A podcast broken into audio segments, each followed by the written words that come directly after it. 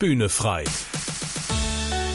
Der Podcast von ERF Pop mit Tabita Bühne. Kommunikation zu lernen, ohne zum Beispiel äh, aggressiv zu werden oder sich sofort angegriffen zu fühlen. Ich glaube, das ist ein Riesenproblem, dass wir sowas nicht lernen.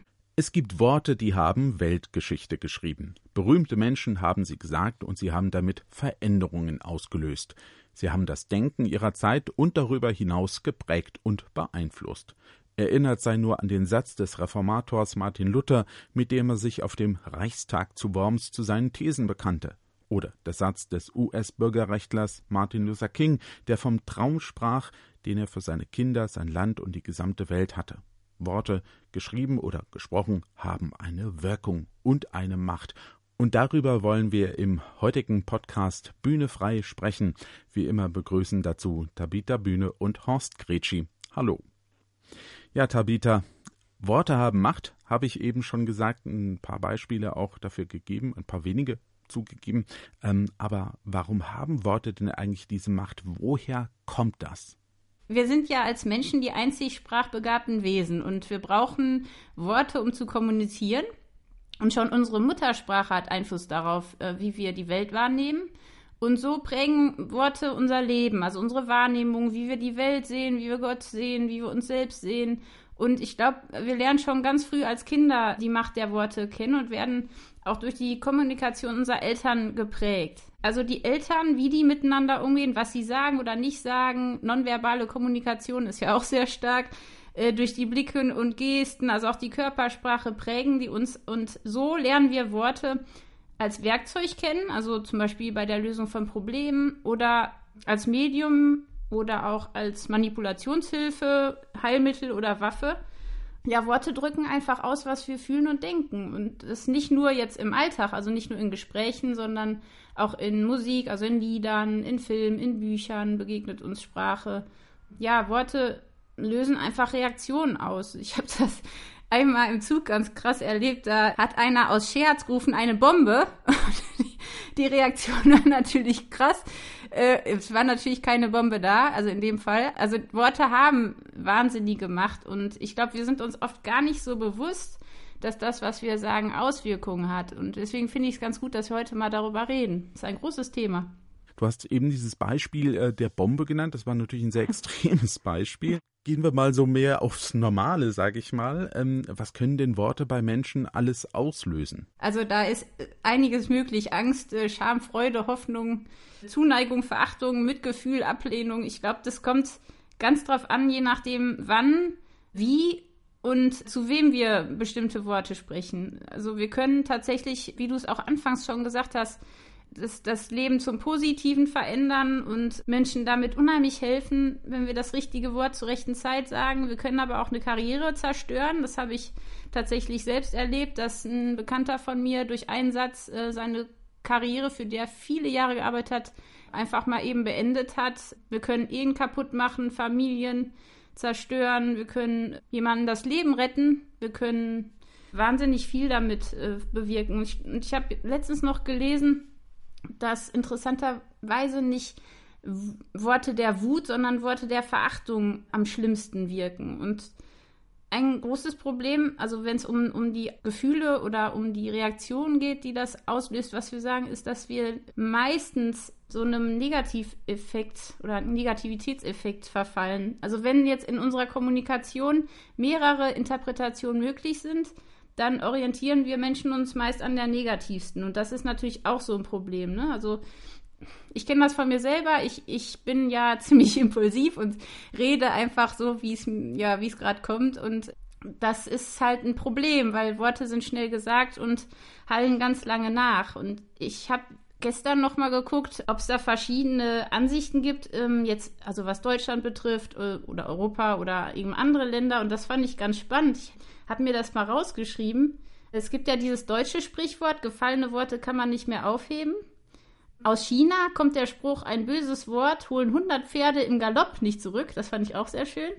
In Arabien sagt man, ein Wort ist wie ein Pfeil, der einmal von der Sehne geschnellt nicht zurückgehalten werden kann. In Armenien sagt man, Worte ziehen Nägel aus den Herzen. Und in Portugal gibt es, glaube ich, den Spruch, ein böses Wort verwundert mehr als ein scharfes Schwert. Und das fand ich ganz spannend. Also, dass es in allen Kulturen so ist, dass Worte eine unheimliche Macht haben. Und ich denke, dass die, die Folgen oft viel, viel länger anhalten, als wir das einschätzen. Und gerade in den Medien merkt man das ja, wie schnell da was gesagt wird, was dann zu Kettenreaktionen führt. Also ich finde das gerade in den sozialen Medien ziemlich heftig.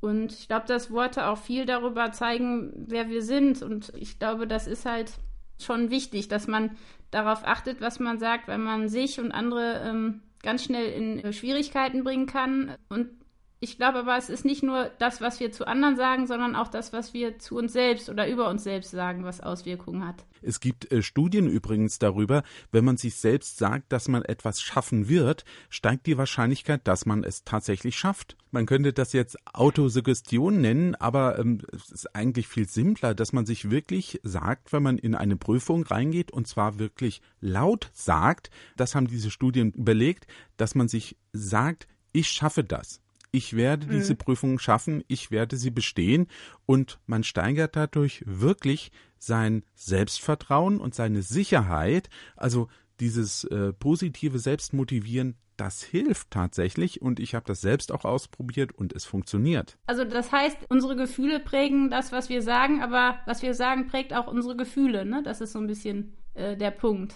Und ich weiß nicht, du hast, du hast ja auch Sport gemacht und bist auch als Trainer aktiv. Ähm, ich glaube, dass es jetzt unabhängig davon, was wir uns selbst sagen, auch so Sätze gibt, die wir ein Leben lang mittragen oder die uns prägen. Also entweder von Lehrern oder von Trainern oder von den Eltern oder äh, Kollegen oder vom Chef. Also es gibt so Sätze, die man hört und die einen wahnsinnig beeinflussen dauerhaft.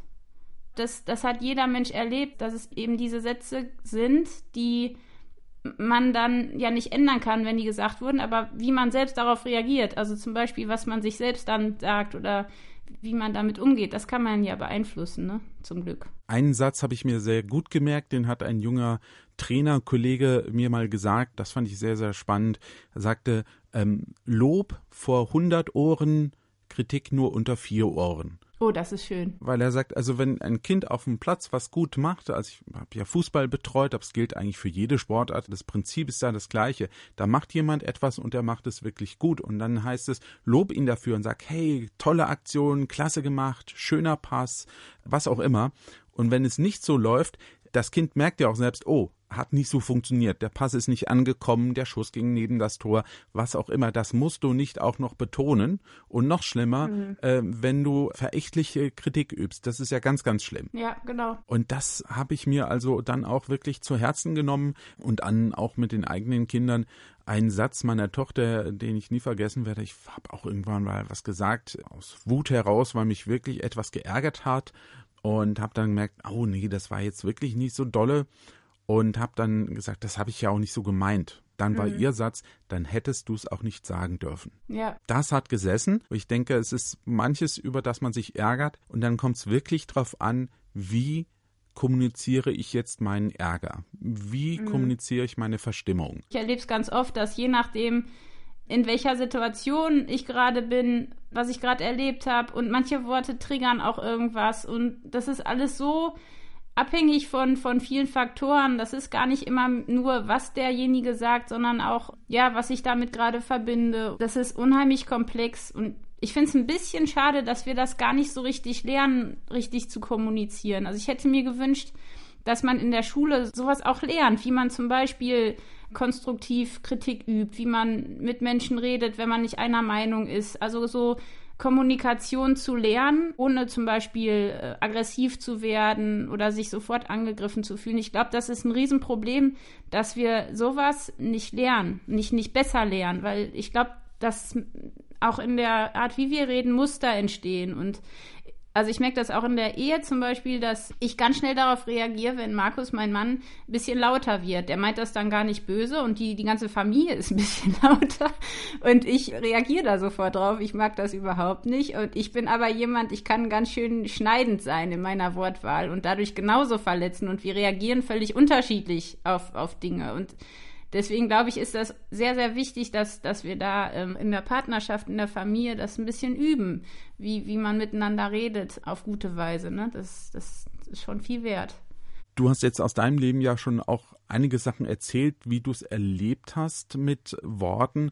Bei uns geht es ja um die Macht der Worte und wie Worte Dinge verändern können. Wie hast du das bei dir im Leben erlebt? Haben dich Worte mal verletzt? Hast du das mitgetragen? Wie war das? Ich habe echt ein Elefantengedächtnis, was Worte betrifft. Und ich muss ehrlich sagen, ich habe eigentlich beides erlebt. Also sowohl, dass ich durch Worte extrem positiv angetrieben und motiviert wurde, als auch, dass Worte mich wirklich fast an den Rand der Verzweiflung gebracht haben, aber auch, dass ich selbst andere Menschen ja motiviert habe und bestärkt oder auch verbal total attackiert. Also es ist alles bei mir da und ich habe einige Sätze, die mich doch geprägt haben. Im Sport zum Beispiel, dass mein Trainer mal gesagt hat, Tabita, du hast einen dicken Arsch.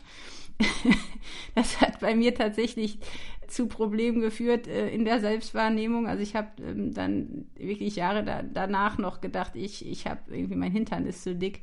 Und das ist witzig, weil ich da eigentlich drüber gelacht habe, aber es hat dann trotzdem Auswirkungen gehabt. Also das ist jetzt ein ganz harmloses Beispiel. Ähm, ich hatte es an anderer Stelle ja schon gesagt, dass ich über Jahre auch im Bus halt äh, ziemlich heftige Sachen gehört habe und, und gemobbt wurde. Das hat mich auch geprägt. Aber mich haben auch manche Sätze geprägt, die gar nicht gesprochen wurden, sondern unter, unter meinen Zeugnissen standen, wie zum Beispiel äh, mehrfach in, in Deutsch stand, dass ich einfach nicht in der Lage bin zu schreiben.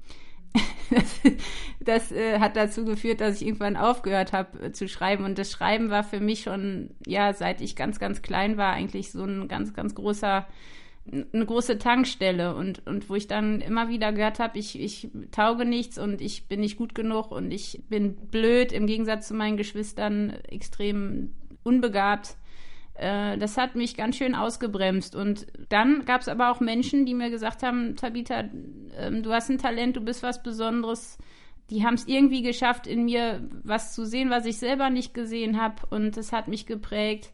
Und Bücher. Also ich liebe Bücher und ich weiß noch, wie mich die Narnia-Geschichten, wie die mich begeistert haben und, und angesport haben. Und auch die Bibelgeschichten, also gerade hier David gegen Goliath und solche Geschichten haben mich sehr begeistert und ja, in mir auch irgendwie was geweckt, was ich werden will, auch im Leben. Und ich weiß noch, wie ich zum ersten Mal die Elenden von Victor Hugo gelesen habe und wie da Valjean dann diesen Priester trifft, der mit so wenigen Worten und so viel Güte dieses Leben verändert. Das, da habe ich echt Rotz und Wasser geheult. Und ich glaube, in meinem Leben, ja, gab es viele Momente, wo Dinge gesagt wurden, die mich in eine andere Richtung gebracht haben.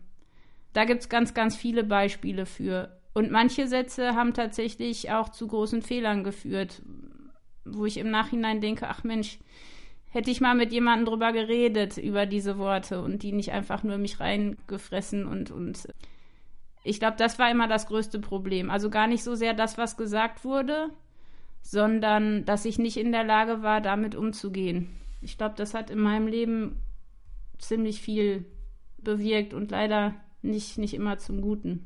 Du hast von der Literatur gesprochen, die dich beeinflusst hat. Es sind natürlich auch Worte, die Macht haben, geschriebene Worte. Da gibt es eine ganze Menge wo ich auch sage, hat mich beeinflusst an Literatur. Eins äh, ganz offensichtlich, ganz stark und dich auch, das weiß ich, das ist die Bibel.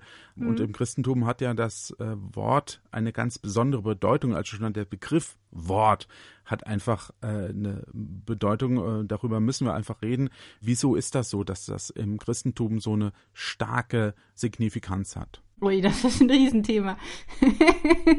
ähm, ja, ich meine, da ist jetzt echt die Frage, wo gehen wir hin, ne? Also Gott sprach, also gerade in der Schöpfungsgeschichte, ne? Worte schaffen Leben. Ja, im Neuen Testament, also die Worte Jesu, ne? Also Worte des ewigen Lebens oder auch mein Lieblingsspruch, dein Wort ist meines Fußes Leuchte. Also das ist natürlich ein extrem großes Feld. Ähm, die philosophische Seite, sage ich mal, Gott und das Wort und, und die Wahrheit und das Leben, das sind ja alles riesige Themen. Also mich hat jetzt gerade in, in dem Thema, was, was ist die Macht der Worte, eher so die, haben die Sprüche mich so ein bisschen beschäftigt. Also, weil da gibt es ja wahnsinnig viele Verse über das Wort. Vielleicht hast du ja einen Vers, der dich da besonders geprägt hat. Bei mir würde ich sagen, ist es der Vers, wes das Herz voll ist, das geht äh, der Mund über. Und wer seine Zunge hütet, bewahrt sein Leben. Aber wer mit seinem Maul herausfährt, über den kommt Verderben. Aber es sind halt eher jetzt ähm, Worte aus den Sprüchen äh, und nicht aus der Schöpfungsgeschichte. Ich fand immer sehr spannend der Anfang des Johannesevangeliums. Ja, am Anfang war das Wort und das Wort war bei Gott und Gott war das Wort das ist ja ein hochphilosophischer Text. Ich fand den aber von Anfang an spannend, weil ich gedacht habe, wow, das Wort, ja, und dann kommt, dass Jesus dieses Wort ist. Also Gott spricht zu den Menschen durch Jesus. Jesus ist mhm. das gesprochene Wort. Wie cool ist das denn? Ähm, das hat mich am Anfang übrigens in der Bibel äh, so mit am meisten fasziniert. Diese Tiefe der, der Gedanken, die da entstehen und gleichzeitig auch das, was du eben schon benannt hast aus den Sprüchen, diese lebenspraktische Anwendung. Genau. Wo ich gedacht habe, ja, das stimmt ja. Die, das ist einfach wahr, was da drin steht, was das Leben angeht und was Kommunikation angeht. Wie Menschen sich empfinden, was sie sich gegenseitig sagen und wie sie handeln. Ich fand das also zutiefst ergreifend und deshalb glaube ich, es war mit eine der Dinge, warum ich gesagt habe, boah, das interessiert mich. Also dieser Glauben, diese Religion interessiert mich, weil ich merke, dass da ganz viel drinsteckt, was wirklich was mit meinem Leben zu tun hat und was äh, in mich reinblickt. Ja, und mhm. da hatte ich immer das Gefühl, also ähm, ein Gott, der mich so gut kennt und gleichzeitig immer noch liebt, den will ich kennenlernen. Ja. Da bin ich dabei geblieben und habe mir viele Dinge immer mal wieder auch durchgelesen, weil ich genau das auch gemerkt habe, also äh, wie Menschen miteinander reden, wo ich dachte, das geht einfach nicht. Also so kann man doch nicht miteinander reden. Und dann habe ich gedacht, oh, wie redet denn Jesus eigentlich mit den Menschen? da kommt halt äh, viel Güte, viel Liebe. Es gibt ganz wenige Stellen, wo Jesus mal laut wird, ja, oder streng. Er ist eigentlich immer gütig und weise und liebevoll und ich dachte, also so, ähm, äh, so eine Art Menschen durch Worte aufzubauen, das ist schon äh, faszinierend, ja. Ja, und er hat auch viele Fragen gestellt. Das, das finde ich sehr spannend. Also die Bibel hat mein Leben verändert und, und Jesus äh, hat mein Leben verändert. Also das, die, die Bibel hat eine Wahnsinnskraft, unser Leben zu ändern durch Worte und durch die Wahrheit, die da drin steht. Aber ich, ich glaube auch, dass, dass wir ähm, ganz viel, wie du gerade sagtest, äh, lernen können, von Jesus zu kommunizieren. Jetzt nicht nur jetzt zum Beispiel die Bergpredigt, ähm, uns mal wirklich zu Gemüte zu führen, immer wieder, sondern auch einfach gute Fragen stellen lernen. Ne? Also das ist was, was ich zum Beispiel jetzt in letzter Zeit oft gedacht habe. Wenn ich dann irgendwie, so wie jetzt, ich fange an zu reden und zu reden und zu reden und ich rede viel, aber statt mal eine richtig gute Frage zu stellen, was vielleicht viel mehr bringen würde. Jesus fragt auch deshalb so viel, weil ich das Gefühl habe, er weiß auch, in den Menschen steckt die Antwort ja schon drin wie diese berühmte Frage, wo dieser junge Mann zu ihm kommt und sagt, was muss ich denn tun, um äh, selig zu werden? Ja, und dann fragt Jesus zurück, was, was machst du denn dafür? Ja, ich halte die Gebote und ähm, liebe Gott und meinen Nächsten, so wie es im Gesetz drin steht. Ja, das ist doch toll, dann machst du doch alles richtig, ja. Ganz viel wissen die Menschen eigentlich schon selbst. Es steckt ihnen und Jesus lockt es aus ihnen heraus, ja, an, an Wahrheit. Mhm. Ich habe eine Stelle, die finde ich sehr faszinierend, wenn es um, um Thema Kommunikation geht. Das ist übrigens auch in der Bergpredigt, äh, Matthäus 5. Ähm, da sagt Jesus, ich aber sage euch, wer mit seinem Bruder zürnt, der ist des Gerichts schuldig. Wer aber zu seinem Bruder sagt, du nichts nutzt, der ist des Hohen Rats schuldig. Und dann kommt's, wer aber sagt, du nah, der ist des höllischen Feuers schuldig das ist so ein Satz, wo ich dachte, wow, also ähm, da setzt Jesus die Art der Kommunikation, wie wir miteinander umgehen, sehr hoch an. Und er sagt ja nichts anderes als, wer seinen Mitmenschen beleidigt, der hat eigentlich in, in göttlicher Sicht äh, die höchste Strafe verdient. Und äh, das sollte uns ins Nachdenken bringen. Was Jesus deutlich machen will, ist, Worte können echt vernichten. Und äh, wer andere Menschen seelisch so schadet, der, ähm, der tut etwas, ja, weil wir alle Geschöpfe Gottes sind und Gott ist es wichtig, ähm, wie wir miteinander kommunizieren. Ja, und wir müssen ja auch irgendwann Rechenschaft abgeben, ne? Also das steht ja auch ganz klar, ich glaube, in Matthäus, dass wir ähm, am Tage des Gerichts über jedes Wort, vor allem, ich glaube, jedes nichtsnutzige Wort, was wir geredet haben, Rechenschaft abgeben müssen. Und das ist was, was mich zum Beispiel letztens auch echt nochmal zum Schlucken gebracht hat. Also, dass alles, was ich rede, das ist nicht einfach nur gesagt, sondern ähm, das hat nicht nur Auswirkungen jetzt für, für das Hier und Jetzt, sondern auch äh, für die Ewigkeit. Das ist schon ziemlich krass. Jesu Anweisungen an anderen Stellen ist ja auch, man soll die Wahrheit sagen. Das kommt ja auch bei Paulus äh, diese Betonung, wenn man miteinander redet, sind es Worte, die aufbauen, ja, oder sind es Worte, mhm. die vernichten? Da gibt es so viele Stellen, auch von den Briefen, wo Paulus an die christlichen Gemeinden schreibt und er sagt, überlegt, wie ihr miteinander redet, ja. Ist das die Art, wie ihr miteinander umgehen wollt? Ich glaube nicht. Das finde ich immer wieder sehr, sehr stark, welche Anweisungen die Bibel da vorgibt. Ich musste gerade dran denken, an diese äh, Verse in Jakobus, die Macht der Zunge. Mhm, mh. Das ist so ein bisschen dieses, auch dieser, diese Frage, was ist denn wichtiger, wie man sagt oder was man sagt, ne? was ja auch oft so ein bisschen diskutiert wird. Ähm, da fand ich es echt krass, dass die Zunge so ein kleines Ding mit einer großen Wirkung ist. Und dass das da auch in dieser, in diesem Kapitel wird das beschrieben. Also ich finde das echt, also Kapitel 3 in Jakobus ist der Hammer. Weil da wird auch die Zunge mit einem mit einem Feuer verglichen. Und Feuer kann ja echt Leben spenden oder wärmen, aber auch äh, uns vernichten. Und in den letzten Jahren war ja immer wieder, waren die Medien voll mit irgendwelchen äh, Bränden, ob es jetzt in Australien war oder in Kalifornien oder sonst wo. Und äh, das fand ich so heftig bei einer Geschichte. Da hat irgendwie so ein kleiner Funken also wirklich ein Mini-Funken durch irgendwie eine Stromleitung. Äh, die hat einen Waldbrand ausgelöst, der, ich glaube, 10.000 Menschen dazu gebracht hat, äh, fliehen zu müssen. Also ein, ein Wahnsinnsbrand durch einen kleinen Funken.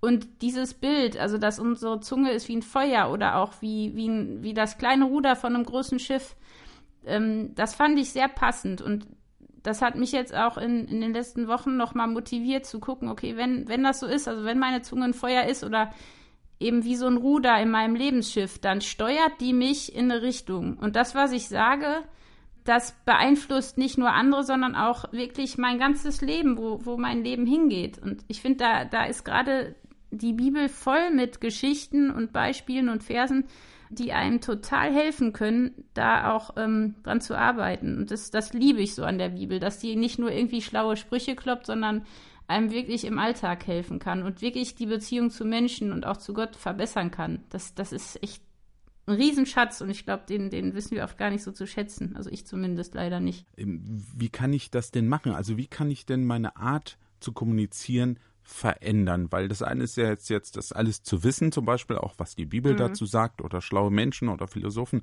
Aber wie kann ich es ändern? Also einmal glaube ich, ist so eine verbale Hygiene oder so ein verbales Feng Shui, wenn man das so nennen will, äh, ganz wichtig. Also einfach mal zu gucken, also einmal, welchen Worten setze ich mich eigentlich aus? Das heißt, welche Musik höre ich, welche Filme gucke ich, welche Bücher lese ich, mit welchen Menschen verkehre ich, weil wir oft wahnsinnig viele Worte ja, oder von Worten umgeben sind, die wirklich uns nicht gut tun. Und da einfach mal auch zu gucken, wo kann ich da vielleicht ein bisschen ausmisten.